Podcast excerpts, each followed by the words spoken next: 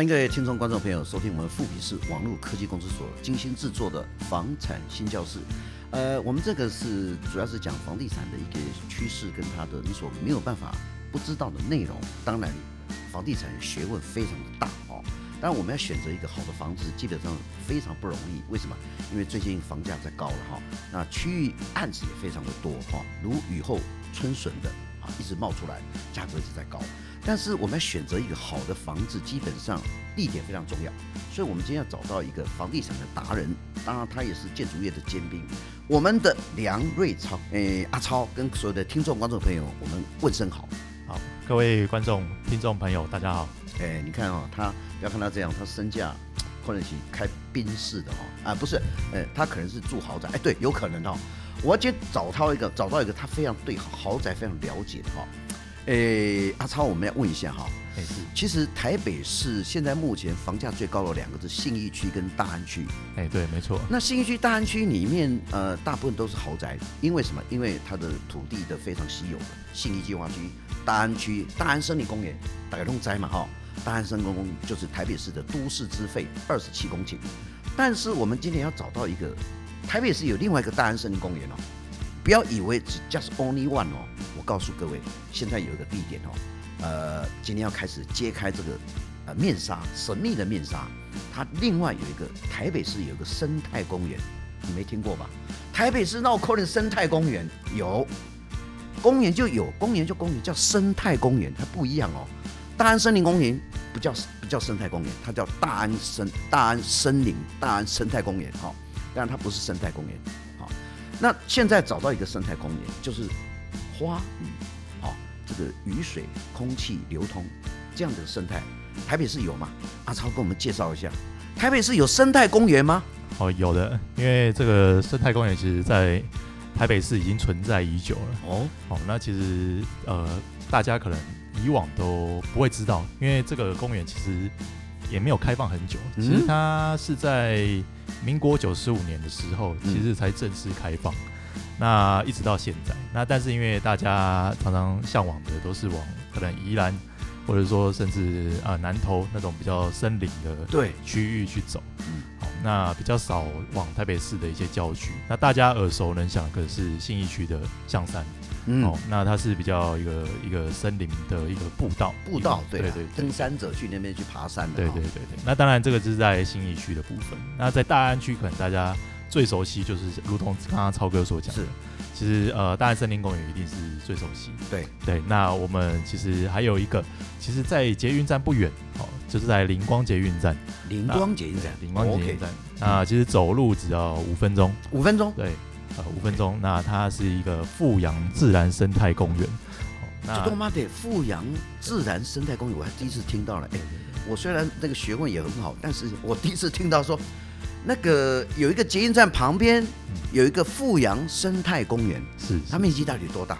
它其实呃，光富阳生态公园它的面积大概就差不多约莫三点八公顷左右。嗯，对。那其实我们其实整个富阳生态公园后面其实有连接三个保护区。啊，对，应该说连个连接三个一个一个三大公园的一个结合了，嗯，应该这样说。然后一个是离合生态公园，嗯，那另外一个就是当然我们的主角富阳生态公园，是。那再来就是我们旁边的一个福州山公园，哎呦，还有个福州山，福州山公园是。对，因为其实这三大公园它是一个串联的一个山系，嗯，其实它最远可以延伸到内湖去，哦，到内湖啊，对对对对。所以那个生态公园里面到底怎么样的生态法？我也想了解一下啊，它其实很特别哦。当然，大家呃比较熟悉的就是像我们，比如说像四五月会有萤火虫，四五月有萤火虫。对，那萤火虫大家比较能够知道说，哎、欸，我们可能要去可能平溪，甚至阳明山。嗯、对，哦，那可能甚至到南投，我讲的就是呃三林溪或者说奥万大、嗯、这种比较没有人为破坏的地方。你才有这种就是呃萤火虫的一个生态，嗯，好，那其实，在台北市灵光捷运站走路五分钟，你就可以体会到有萤火虫可以赏萤的一个好去处。对，刚刚阿超已经把哦南投森林公园还有各地的这个自然环境竟然在台北市有这个地方，我还第一次听到，因为我已经很久，呃，我已经很久不认识萤火虫了哈。他跟我打招呼，我也忘记跟他打招呼，因为台北人哦，跟萤根本没有所谓萤火虫的生态环境。阿超今天给我们呃爆料爆料哈，这个是真的是爆料，在灵光捷运站。好，我要继续了解一下，他刚刚提到几个数据，三点八公顷，三座山的后山的连接。我想你应该有很多数据哈，我要想了解一下，你从开始揭开这个数字密码，到底你要今天跟我们介绍是什么样的一个呃环境跟什么样的规划，那让我们大家所了解一下。是，呃，因为其实今天我们要介绍的是就是一个我们大安富裕，哦，那这个案子其实就是在我们前面所介绍的富阳生态公园，我们就是直接。仰望整个后面三大保护区的一个一大片景观的一个呃，就是三房的纯三房的一个产品。嗯、是，那其实它本身建案呃，基本上它的条件是挑高七米。嗯。OK，那我们的室内高度也是有做到三米三，嗯的一个高度。嗯 okay、那在台北市哦，又拥有三将近三百一十五平的一个大基地的一个一个规模。是，其实，在台北市目前呃，其实应该说近期的开发，大部分你也知道台北市土地取得不易。哦，那基本上在开发上其实也相对困难，要取得以前可能要取取得两三百平以上土地是相当容易的，但是近期因为在都市的发展，哦，那因为整体在都市的一些计划也好，或者说围绕也好，哦，那其实如果你能取得一百平的土地，也也相当困难的啦。是，那再加上其实我们案子刚好也是坐落在卧龙街上，哦，那那整个案子的一个规划呢，在卧龙街，其实我们常常听到，因为卧龙街有近期也有改改名叫敦南街。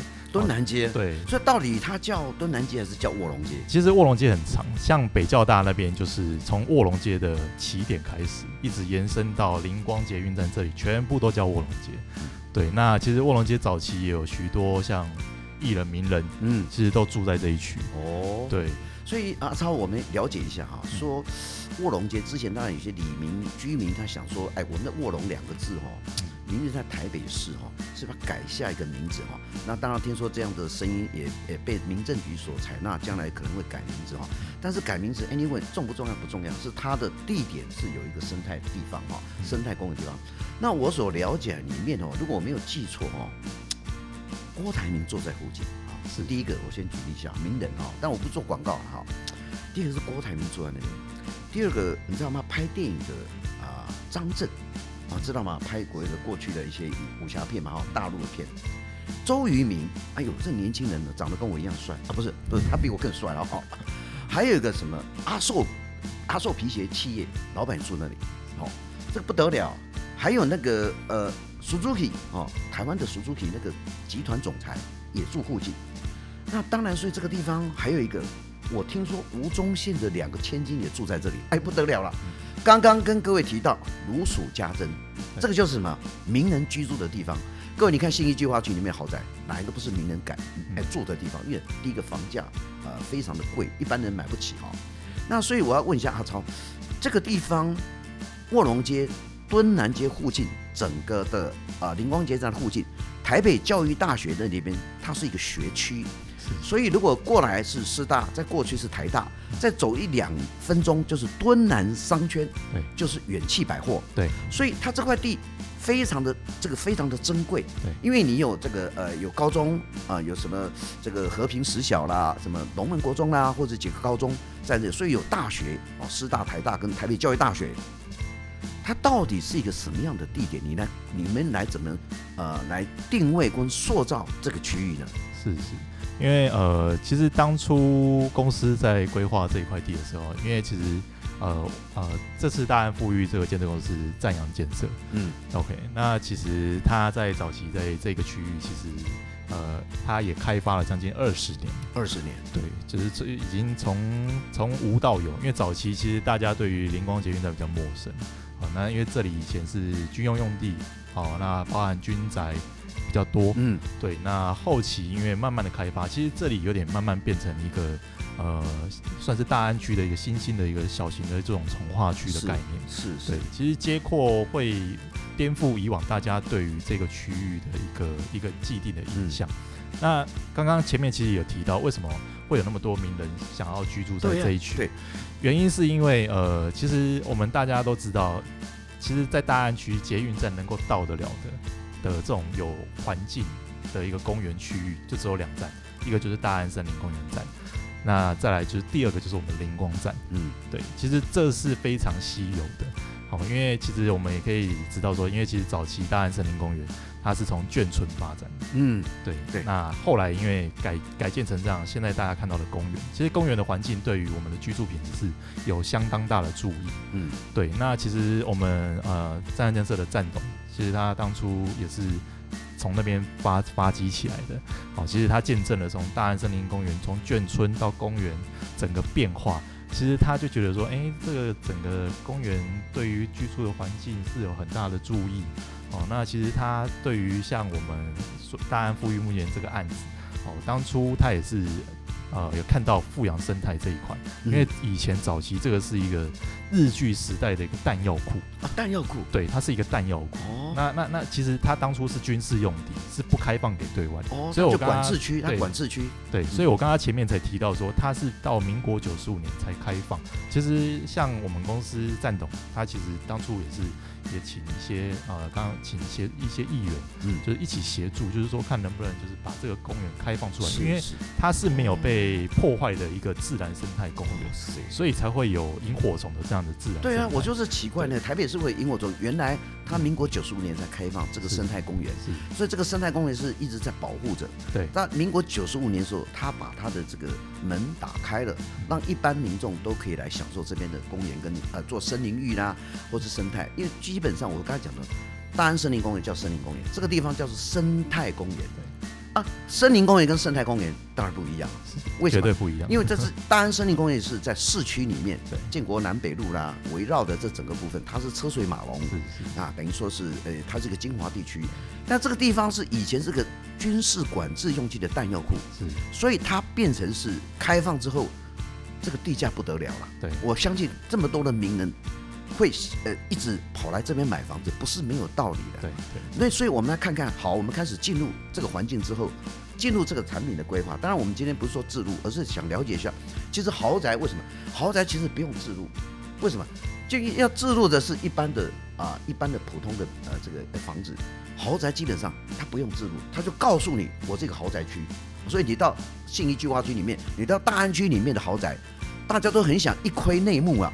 一窥了解说，哎，那里面到底什么东西？那里面规划是什么？对，好，我现在开始问阿超，呃，生态公园旁边里面又是一个学府，好，学区，又是一个名人像，这两个加起来不得了了。一般的呃所谓的豪宅，搞不好它不是还是学区啊？你这边旁边有师大、台大，所以呃台北教育大学，对，那就是以前的我们讲说师专改制，就是一些培育一些老师，好，所以这个地方是人文地理条件都非常的棒。但是要什么样的产品才能跟各个环境来做匹配呢？呃，应该是这样说，因为呃，其实当初公司在规划这个产品的时候，呃，其实也有考虑过，因为其实台北市现在不乏很多小平数的产品。好，那我们这次大安富裕呃这个案子的规划其实是四十二到五十三坪的，嗯，这种三房规划。好，那呃当初老板会想要规划这样的一个产品带，主要就是因为觉得说。呃，在这样的一个有自然生态环境的一个区域，其实他就是希望说，让居住者哦有一个舒适的空间。那再来就是加上我们这次其实有特别聘请，呃，就是国美建设的一个御用的大师。陈克具建筑师，嗯，对，那其实他是在台北非常有名，非常有名。他是做豪宅里面的一个建筑建筑设计规划的。那过去你刚刚提到那个那个品牌的公司，基本上在台北市，它算是属于呃高级的一个品牌力，对，而且它有相当的呃客户，它的客户非常多，那喜欢它的产品也非常多。所以你们这次是找这个建筑师，对，陈克具建筑师。那呃，再来就是在结构方面，因为其实近期大家。九月十八号，其实有感受到非常大的地震。好，那其实公司在其实在这之前，好，我们可以说它是算是超前部署。嗯，它是用运运用这个 SRC 的一个整体结构。SRC 对 SRC 哦，对对。那它它这个建筑规划很高吗？为什么做 SRC？其实我们案子其实高度不高，我们是因为有分成前后栋，那我们有六楼跟十三楼，但是全部都是用 SRC。SRC 啊，对，全部都用 SRC。哇，那你们那个那个那其实那个建筑开发业者是非常的，呃，因为六楼跟十三楼，六楼跟就这么。就要这么的规划，就是一般讲说是二三十楼 SRC 嘛，对，对，对，你们六楼跟十三楼就规划 SRC 了，对，我还行不高管呢。我们常常就是在笑说，哎、欸，我们后面那个六楼的高度，应该是全台湾现在目前最矮的 SRC。对啊，而且是最珍贵的 SRC，我没我我没有听过哈，我在建筑业这么久，没听过老老哥敢用 SRC 的。对，我还不是讲孔棍包稳的啦，因为基本上那个是呃它的逆呃耐震的程度是有系数吗？呃，应该是说，其实除了用 SRC 之外，那因为我们这一次还有运用就是日本的住友制震系统，嗯，啊，日本的住友制震壁来做加强。好，那其实我们是一般外面的案子，通常会看到住制震壁通常只有做可能十三楼，可能只有做一半。对，一般都是。哎、欸，你跟我们透露一下，一般的制震壁它，哎、欸，跟你们的制震壁有什么不一样？呃，因为应该说，其实现在制证的系统其实蛮多的。对，那有分所谓的缓震哦，那包含斜称哦，还有像我们所谓的一个自证币系统。那其实各家系统有各家的优点。对，那因为其实这个讲起来可能会要讲到 两三个小时。但，但对你们那个自证币，我刚才讲说用心良苦了哈。嗯、六楼也做 SRC，然后再加六楼也做做自证。对，六楼做自证跟 SRC，我第一次听到。应该说我们是呃前面的这个十三楼的部分，我们是全栋。就十三楼整栋都是做都有加装自证壁，哦，对，因那我们其实也有问过呃这种自证的业者，他说其实像我们公司现在目前这样实作方式。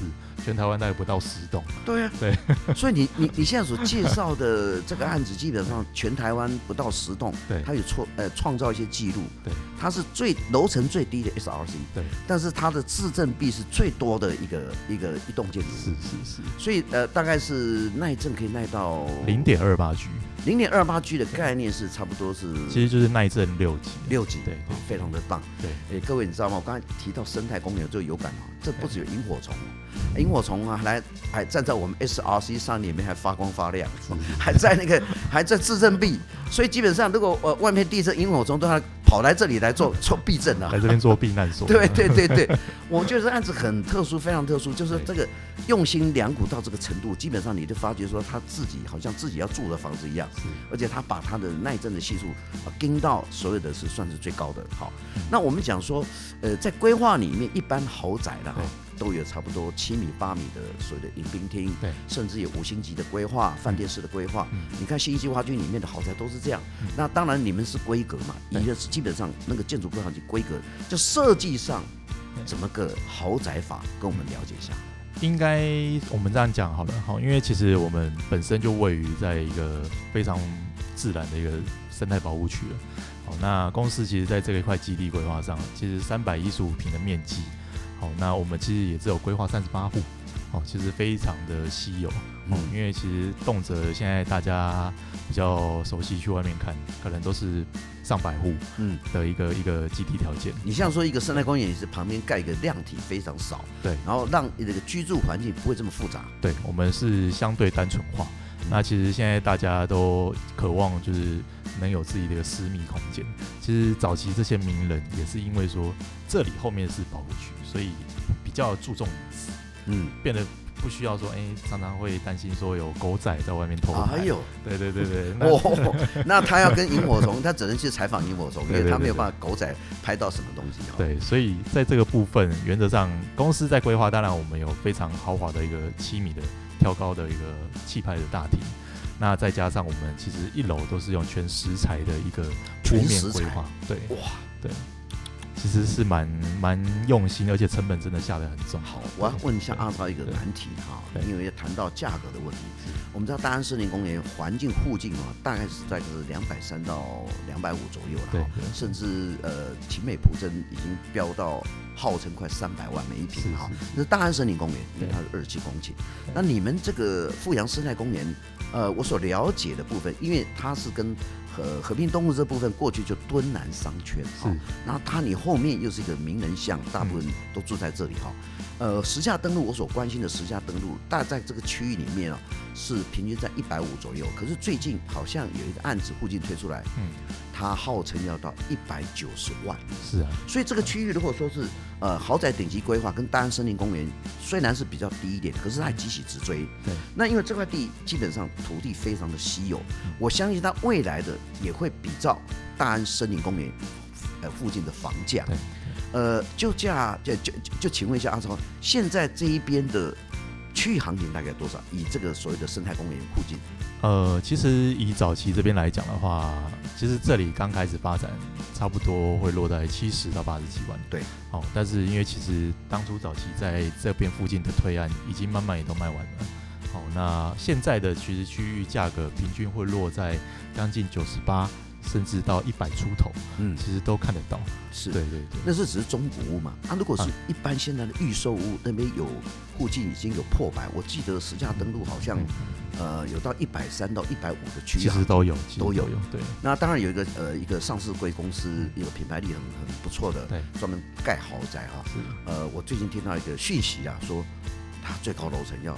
啊，盯到每平一百九十五万，是。哦，所以各位听众、观众朋友们，你不要以为一百九十万或一百三十万贵哦，你到大安森林公园去找，基本上没有房子的，那大部分都是两百二、两百三，甚至三百啊，一个所谓彭淮南的防线，所以这个地区呃叫做富阳生态公园里面。它实际上是在卧龙街旁边，那它整个区域来讲，呃，就有呃科技科技站嘛哈，嗯、那个基本上还有个灵光站，是。那所以呃这边有个学区哈，那我很了解一下，就是因为我们看到豪宅里面，嗯、其实我参观过非常多的豪宅，对，呃，当然你在规划是算是属于呃是小豪宅，能够怎么样去定位这个产品？呃，怎么定位这个产品？对，因为应该算是一个呃，因为你平数不大，对。你大概是总共三十八户嘛？哈，我们是四十二到五十三坪。四十二到五十三平就是应该算是换屋主的，对，换屋主。但它也如果以豪宅量讲，一两百平的，这样算是一个精致的豪宅。对，精致豪精致豪宅哈。所以各位听众朋友，哎，观众朋友，我们今天这一集哦，哎，当然很多天龙国的人哦，有人跑出去天龙国，那当然买不起房价是不同的哈。但是我觉得现在很多的爸爸妈妈事实上都有钱给小孩子做自备款。嗯。那这个，所以这边的课程。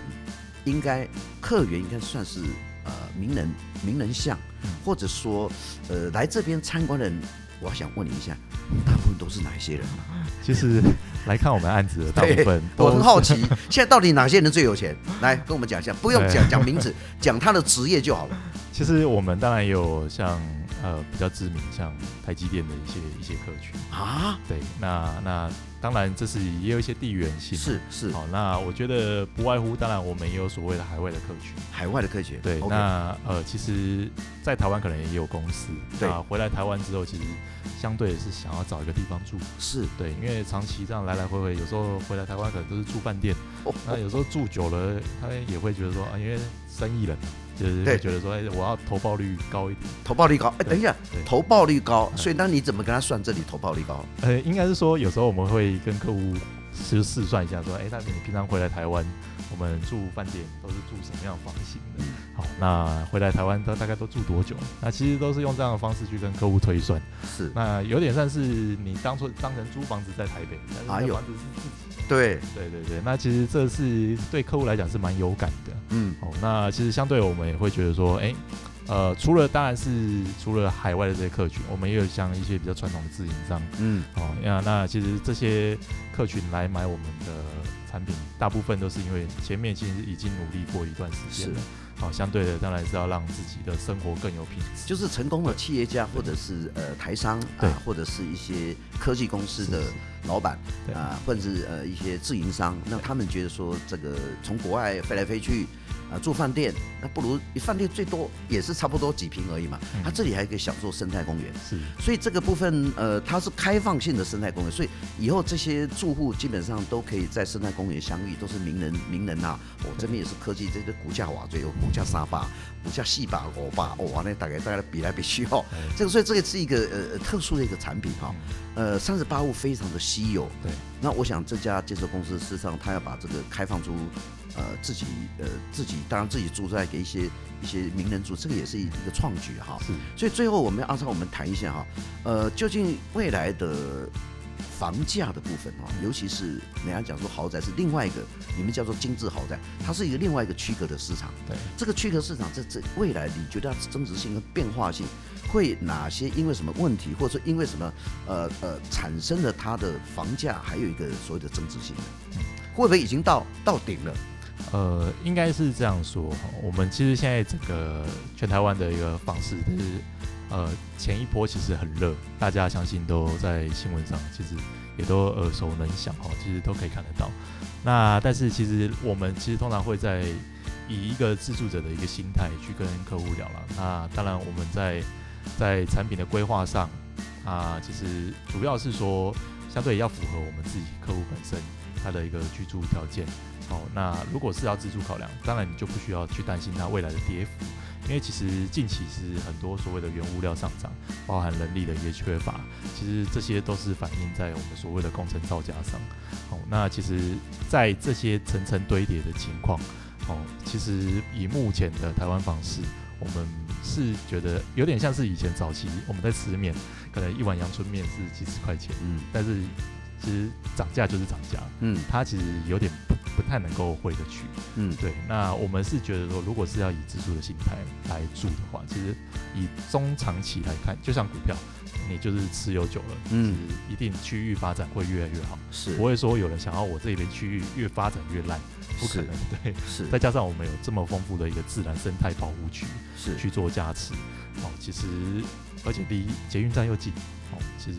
大概走路到捷运站大概三分半左右，嗯、其实就到得了。了解，对，对，对。今天谢谢梁伟超先生，因为他是一个房地产达人，同时不动产的尖兵。那今天谈的谈的呃是一个区隔跟一般的市场不一样的产品，它叫做精致豪宅。当然，我们想说豪宅永远不会跌价，为什么？因为豪宅里面住的名人身价就很高了。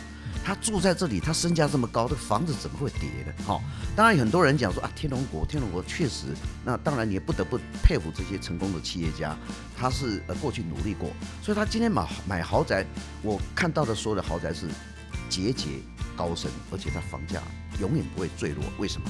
因为他买到是一个有品牌的公司，那他有很好的建筑规划，特别是今天大安富裕这个案子，在阿超介绍之下。来了这么多的所谓的生态自然公园，然后这里面有很多山座山的连接，所以你的你的你把山，你的就与山为伍，与名人为为邻居，这样的环境，这样的价格，我不方便讲，将来绝对有增值空间。哦，我们希望今天听到了很多是台商或者成功的企业家或者科技公司的老板，您我觉得有空一定要来这里享受一下，跟萤火虫。打个招呼，好，那今天我们要跟萤火虫啊 say 拜拜了哈。到下次我要到阿超的这个基地去看萤火虫哈。当然，我们今天呃富比是呃非常谢谢各位呃呃观众朋友、听众朋友参与我们今天的讨论啊。希望未来有更好的产品，或者有豪宅，或者精致豪宅，我们一一介绍给我们很多的客户跟好朋友认识。好，今天节目到此为止，下次有更精彩的节目，我们继续再来分析。拜拜。